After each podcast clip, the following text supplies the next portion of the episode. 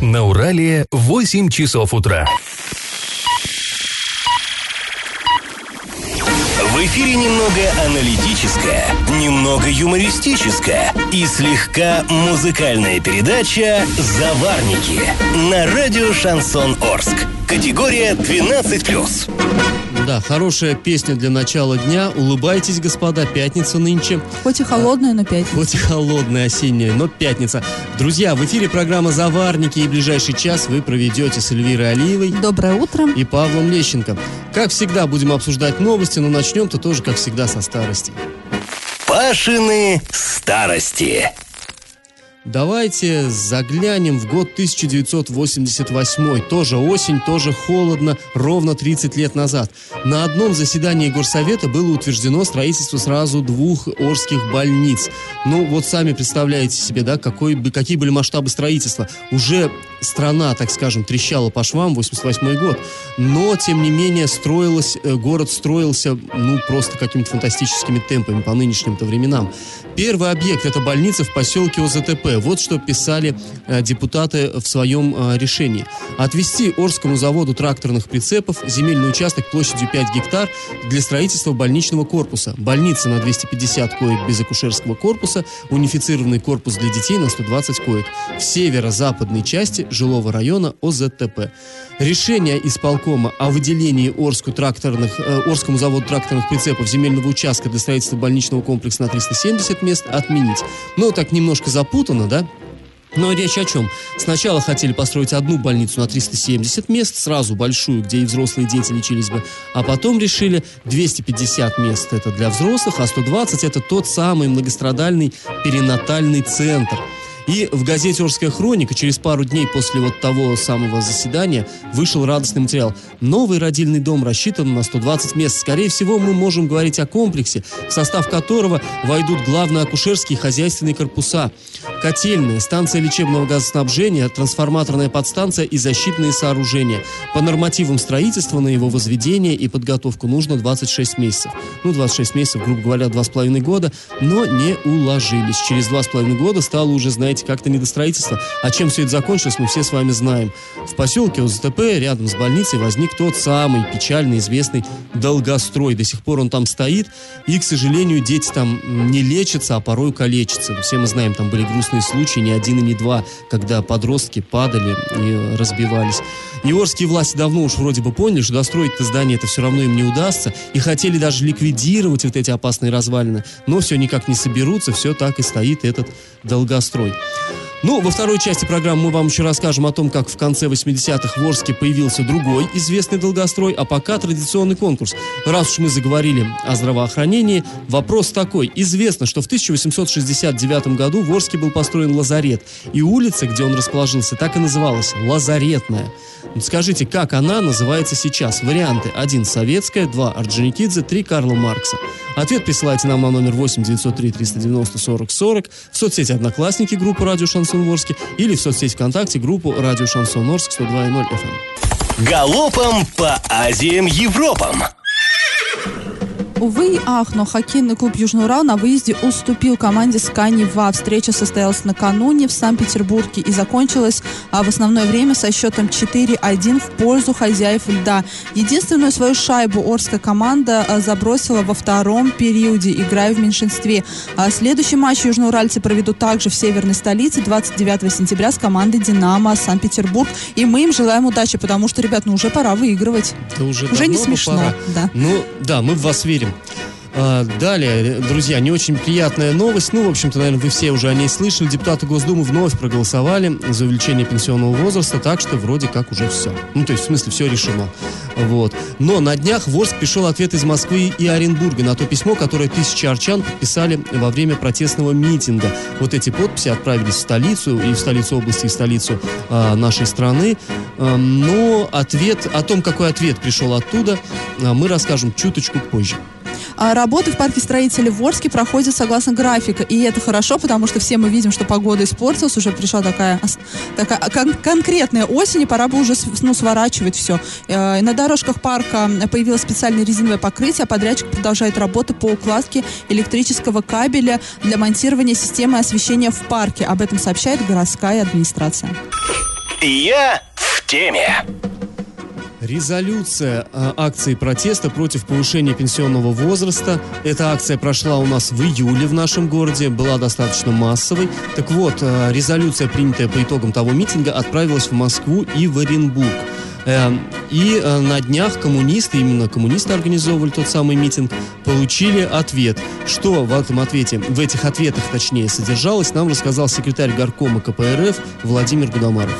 Пришли обыкновенные, пришли отписки от Совета Федерации, от Госдумы и от э, администрации президента. Ответы все ну, как бы однотипного как бы свойства. Вот, допустим, от аппарата Совета Федерации просто, что ваше обращение получено, замечание, предложение там и так далее доведены до сведения Комитета Совета социальной политики. Все. Я пришло от администрации области еще за подписью там Башировой. Там тоже все, ответ развернули мне, пишут, что все хорошо, что там занимаемся, социально-экономическое положение стабилизируется, предприятия работают, все хорошо, здравоохранение, все у них все хорошо. Но в любом случае мы все эти резолюции доводим и до местных властей, и до областных, и до федеральных, чтобы они видели мнение людей. Ну, действительно, видеть мнение людей властям, наверное, надо, потому чтобы действительно не создавалось такое ощущение, что все хорошо, все работает, как часы. Так власти знают, что все нехорошо, что все не работает, как часы. А, но, тем не менее, у нас как а, главная наша власть в Москве, ей, по сути, наверное, все равно, что тут в регионах а, происходит. А нашей региональной власти, она делает то, что ей указано сверху, и нет, наверное, ни желания, ни возможности как-то бороться за, за то, что, ну, за нас, за обычных людей. А, а то, что мы делаем, ну, по сути, ну, это никому не надо, наверное, так? Ну, наверное, ну, знаешь, я все-таки склоняюсь к тому, что не зря были вот эти митинги, все равно они были, я думаю, не зря. Как-то надо проявлять свое отношение к происходящему в стране, и желательно, чтобы люди все-таки проявляли его более активно, с законными методами, которые, вот, которые, которыми позволено его проявлять и доносить свою позицию до властей, э, хотя бы вот так, пусть даже получая в ответ какие-то... А мне знаешь, что интересно? Скоро наверняка будет прямые линии президентов, да, ну вот это когда там из областей, видео видеосвязь, там всякие телепорты и прочее. Мне интересно, пропустят ли в эфир хоть один вопрос, касающийся пенсионной реформы? Ну и это, да, действительно интересно, мы посмотрим. Но а пока вот э, нужно констатировать, приходится, что, в общем-то, вопрос этот, похоже, решен. То есть Госдума, все уже, Госдума приняла решение, осталось подписать этот закон. И э, здравствуйте, еще пять лет насыщенной трудовой жизни. И как это понимать? А, напомним, накануне ряд федеральных СМИ, в том числе РИА Новости и Интерфакс, сообщили о возможной отставке губернатора Оренбургской области. И по информации источников этих изданий, этот пост может занять первый зампред э, Комитета Госдумы по экономической политике Владимир Гутенев. И, между прочим, не так давно ходили слухи, что Гутенев, в принципе, может стать преемником э, Юрия Берга. Ну, частый гость он в Оренбурге. Да, он частый гость э, в Оренбурге. И тогда, когда у него напрямую спросили, э, это так, он а, ответил уклончиво, то есть он не опроверг и не подтвердил, сказав, что если партия скажет надо, значит надо, но пока вроде как бы я сам лично не планирую. Ну, но... Здесь вот вся эта новость настроится на не опроверг, но и не подтвердил практически Да, все. и на слухах, но вице-губернатор а, Вера Баширова прокомментировала слухи об отставке и сообщил, что на сегодняшний день никаких поводов говорить об отставке нет. Губернатор работает в штатном режиме вместе с полном... А, ну, работает в штатном режиме. Да, и насколько мы сейчас узнали, что и э, Песков, да, да? вот наши коллеги э, радио «Эхо Москвы» комментируют, э, вернее, приводят цитату от Дмитрия Пескова, пресс-секретаря президента. Что он говорит, зачитываю. «Я не знаю, как насчет отставки Берга, это нужно спрашивать Берга. Но что касается кадровых решений президента, то есть принимать отставку или нет, назначать кого-то исполняющим обязанности или нет, то мы это традиционно не анонсируем». Корреспондент «Эхо Москвы» спрашивает, но ведь вот сейчас недавно была целая серия губернаторских отставок, и обычно такие вот э, сериями принимаются такие кадровые решения. Песков отвечает, нельзя исключать, собственно, продолжение, поскольку процесс ротации губернаторского корпуса – это не серия, а это перманентный процесс, который проходит практически постоянно. Ну вот, э, как мы видим, э, федеральные власти как бы и не опровергают, и не подтверждают. Да, но тем не менее, что а региональные... не обязательно слово «отставка» должно носить негативный подтекст, потому что в, э, вот в минувшей, прошедшая серия отставок губернаторов, она подразумевала повышение этих губернаторов по вот этой вот должностной правительственной лестнице, то есть их не отстраняли с позором или еще как-то, да, они двигались дальше. Но, тем не менее, да, все чувствуем вот эту тревожную ситуацию, все-таки была громкая серия а, уголовных дел в Оренбурге, и либо здесь это был какой-то вброс, а, либо действительно, ну, дыма без огня не бывает. Ну, э, вполне возможно, что, как, э, собственно говоря, наши федеральные коллеги, они не говорят, что будет отставка, они говорят, что такое обсуждается в Кремле. И здесь, наверное, Песков, в общем, прав, такие вещи постоянно должны обсуждаться, постоянно э, федеральная власть должна смотреть, насколько, не, не пора ли что-то вот менять в регионах. Может быть, и обсуждать, это вовсе не значит еще, что действительно какие-то кадровые решения будут приняты, но такое вот э, несколько тревожное состояние действительно присутствует. Ну что ж, мы будем следить, как все будет развиваться эти события. Пашины старости. Ну, а мы снова ныряем в архивные документы. Снова 1988 год, сентябрь. И что же мы там обнаруживаем? Исполком тогда, вот э, как мы уже говорили, затеял строительство перинатального центра в поселке ОЗТП. И тогда же, на том же заседании, было принято вот какое решение. Цитата отвести горздрав отделу земельный участок площадью 4,1 гектара под строительство онкологического диспансера на 240 коек в 12С микрорайоне. А, решение об отводе горздрав отделу земельного участка э, под размещение онкологического диспансера на 120 коек отменить. Конец цитаты. То есть, как мы видим, сначала в Орске планировалось построить вот относительно небольшой диспансер, 120 всего э, больничных коек. Ну, это все равно было бы гораздо больше, чем то, что сейчас существует вот у нас на, на площади Васнецова, да.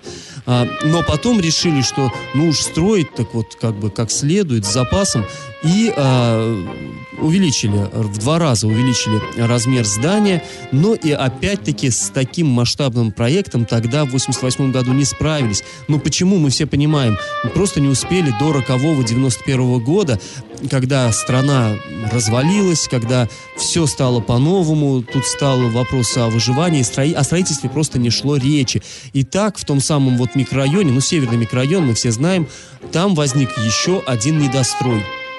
По нему тоже, как и вот в поселке ОСТП, тоже бегали дети, тоже там были пострадавшие. Я думаю, что все вы прекрасно помните вот эти вот грустные истории.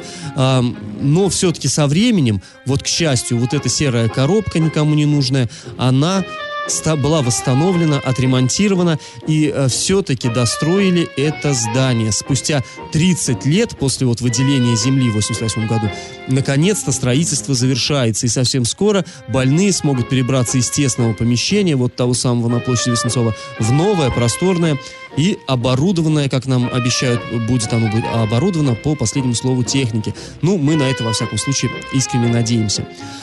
Ну, давайте напомним вам про конкурс. Скажите, как же сейчас называется улица, которая до 1903 года была Лазаретной?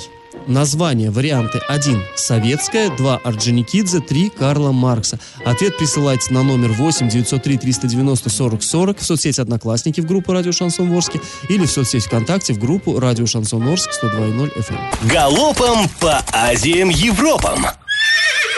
Что же происходит у нас в Оренбургской области? 27 сентября, то есть вчера, Оренбург посетил новый полномочный представитель президента Российской Федерации в Приволжском федеральном округе Игорь Комаров. Впервые он был э, в нашей области, побывал на набережной реки Урал, той самой многострадальной набережной, которую ремонтируют, ремонтируют, да все не выремонтируют, и все претензии возникают у жителей областного центра. А, побывал он там, ну не, мы не знаем, как ему понравились вот это вот то, что там происходит. И на открытии нового участка участка объездной дороги побывал вместе с губернатором Юрием Бергом. Да, и мы вчера были в Оренбурге, и там, кстати, были дикие, дикие пробки, потому что очень было много полиции, очень было много ГИБДД на дорогах, ну, как это обычно бывает. А жителям Оренбурга, и, кстати, о дорогах. Жителям Оренбурга предлагают проголосовать э, в вопросе, посвященном ремонту дорог в 2018 году в рамках проекта «Безопасные и качественные дороги». Оренбуржцы могут отдать свой голос за то, каким они, как, как они видят вот эти вот прошедшие работы. И предлагается выбрать из четырех вариантов. Изменения в лучшую сторону заметные, дороги стали лучше, это первый вариант. Второй вариант. Изменения в лучшую сторону заметны, но есть небольшие замечания к ремонту. Третье. Ремонта нигде не видно, ничего не изменилось. И четвертое, конечно же, затрудняюсь с ответом. И, кстати, в данный момент лидирует второй вариант. Я в теме. Вчера произошло в Оренбурге открытие первой части автомобильной дороги «Обход города Оренбурга». Вот эта новая объездная дорога длиной пока только 12 километров соединила Беляевскую и Солилецкую трассы. Стоимость проекта 4 миллиарда рублей. В принципе, мы об этом немножечко уже сказали, но а, подробности о том, как это было, нам расскажет наш оренбургский корреспондент Андрей Локомотив. Наконец завершилась достаточно большая стройка, которая длилась три года. Открылся первый участок южного объезда города Оренбурга. То есть э, он соединит Беляевскую трассу и загородное шоссе с Солилецкой трассой. В дальнейшем будет, когда будет построена вторая очередь южного обхода города Оренбурга, то будет полный цикл завершен, и город э, Оренбург будет полностью обернут, можно сказать, в обход города, объездную дорогу. Строили три года этот участок длиной а, почти 12 километров. На эти цели ушло 4 миллиарда рублей. Нужно понимать, что это две большие многоуровневые развязки, два моста и трехполосная дорога с большой разделительной полосой. Там двойной асфальт и дорога первой категории. То есть и этой категории, как и все федеральные, а, главные федеральные трассы в нашей стране. В общем, обрастает город Оренбург вслед за городом Москвой кольцевыми автодорогами. И, как на мой вкус, так это очень здорово. Вот если кто-то, кому-то приходилось приезжать в час пик э, в город, там действительно жуткие пробки, особенно на въезде, потому что объехать, если кому-то нужно вот миновать э, город Оренбург, э, там, да, особенно на Большой Грузии, им приходится ехать по самому городу. Ну вот вчера, собственно, мы коснулись этих, проб... коснулись этих пробок, и на вот этом открытии полпред президента, кстати, а, присутствуют, также губернатор а, Юрий Берг также присутствовал. То есть это был тот самый пример штатной работы главы региона. Ну да. Ну и э, вот уже Андрей нам сказал, что будет еще продолжаться этот проект. Ну тем более, что сейчас Оренбург, э, он именно участвует вот в проекте этого и Великого Шелкового пути и прочее. То есть там планируется большой транзит грузов. И, конечно, надо как-то все это объезжать. Э, опять-таки, как в Москве, чтобы не загружать, как сам город. Э, ну и э, вроде бы пока говорят, что качество работ очень даже неплохое. Достаточно высокое качество работ. Э, ну, надо съездить, проверить, посмотреть. Если вам есть что-то сказать по этому поводу, то, пожалуйста, пишите нам на наш номер 8 903 390 40 40. Будем рады, зачитаем ваши смс. И как это понимать? А, про и снова повышение. Вот у нас как Новый год грядет, так повышение. Да у нас и даже Мы вот после летних повышений еще оправиться не успели, а тут вот снова. Правительство России утвердило схему индексации, согласно которой россиян ждет повышение тарифов на услуги ЖКХ с 1 января, а затем с 1 июля 2019 года. И мне вот хочется задать вопрос, почему повышение тарифов растет, а качество не растет? Вот, например, у меня дома каждый день ржавая вода течет, а я за нее плачу. И так понимаю, что... Как за пер- чистую? Как за чистую, да, за чистую питьевую, а у меня э, э, течет ржавая, не особо, и, наверное, с виду не особо-то и питьевая. И с 1 января я за нее, значит, уже должна буду больше платить. Вот как-то возмущ- возмутительно. Об этом сообщает российская газета. Э, По данным издания, правительство утвердило э, следующий подход. 1,7% индекс... э, одна- С начала года индексация составит одна- 1,7%, а с середины года уже 2,4%. Об этом сообщает Минэкономразвития. Там пояснили, э, что повышение тарифов связано с повышением ставки налога, а, ну, в общем, э, с повышением НДС с 18% на, на 20%, а значит, и увеличивается расход э, коммунального комплекса аж на 16 миллиардов рублей. Вот такие вот у них расчеты, наверное, очень э, четкие, профессиональные. Не знаю, мы, ну, не можем проверить, да, Проверить наверное. не можем, но от этого не становится веселее. Даже если, да, даже если там все неправильно, повысят и не спросят. А, еще в конце августа против этого предложения выступил глава Федеральной антимонопольной службы Игорь Артемьев. По его словам, а в большинстве регионов России тарифы на услуги ЖКХ и так повышают экономически обоснованные. Кроме того, против высказалась и Минэнерго. Его замглавы Вячеслав Кравченко предложил другую схему. Согласно ей, индексация должна произойти в январе э, на почти 2%, а в июле на 4%. А напомним, что в Оренбурге и Орске повысились тарифы на услуги ЖКХ с 1 июля. Подорожание коснулось воды, газа, отопления и света. Новость дна. Интересный такой курьезный случай произошел в Оренбурге. Э, полицейский патруль двигался по городу, заметил какой-то подозрительно двигающийся автомобиль, попытались его остановить, но водитель почему-то не выполнил требования сотрудников. Естественно, была организована погоня, естественно, его все-таки догнали, и выяснилось, что вот этот 25-летний оренбуржец, который был за рулем, это вовсе не его машина. Вообще-то он работает автомойщиком э, ну, на мойке. И туда привезла какая-то женщина свою машину, оставила помыть до утра, то есть оставила на ночь. Ну и вот не устоял перед соблазном парень и решил взять машину покататься. В итоге, ну что ж, покатался и накатался. А, возбуждено уголовное дело об угоне без цели хищения. Такое тоже бывает. Максимальное наказание вот за эту невинную шалость, невинную в кавычках, разумеется, может составить до пяти лет лишения свободы. Раздача лещей. Ну, а мы у вас спрашивали, какая же улица э, раньше называлась Лазаретной. Улица эта существует до сих пор. Предлагали вариант улица Советская. Ну, и все вы знаете, наверное, уже, что до революции улица Советская называлась Большой, но она реально была самой большой улицей нашего города, центральной улицей. Улица Орджоникидзе была Ташкентской. Это тоже мы не раз уже обсуждали в наших старостях, потому что там именно вот формировались караваны, которые уходили туда на восток, в страны Средней Азии. Ну, в Ташкент в том числе уходили караваны.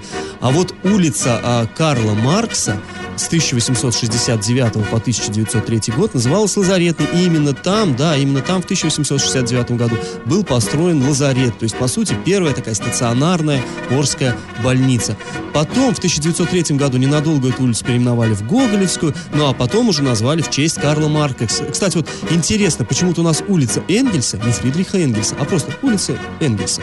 А, ну, Карла Маркса. Вот везде, во всех официальных документах именно Карла. Почему не просто улица Маркса? Ну, это уже так, а, отвлекаемся. Так вот, а, в, в, 1870, э, в 1870 году в этом самом лазарете было несколько должностей. Был уездный врач, два лекарских ученика, повивальная бабка, а также была, по официальным документам это значится, лошадь с упряжкой. То есть это как бы такая вот карета скорой помощи. Ну, ладно, это опять отвлекаемся. В общем, правильный ответ у нас три. Карла Маркса. А победителем у нас становится Андрей. Правильный ответ он нам прислал э, в Вайбере. Друзья, мы с вами прощаемся. Этот час вы провели с Эльвирой Алиевой. И Павлом Лещенко. Пока, до понедельника. Завариваем и расхлебываем в передаче «Заварники». Каждое буднее утро с 8 до 9.00 на радио «Шансон Орск». Категория 12+. Радио «Шансон». СМИ зарегистрировано Роскомнадзором. Свидетельство о регистрации Л номер ФС 77 68 373 от 30 декабря 2016 года. Категория 12+.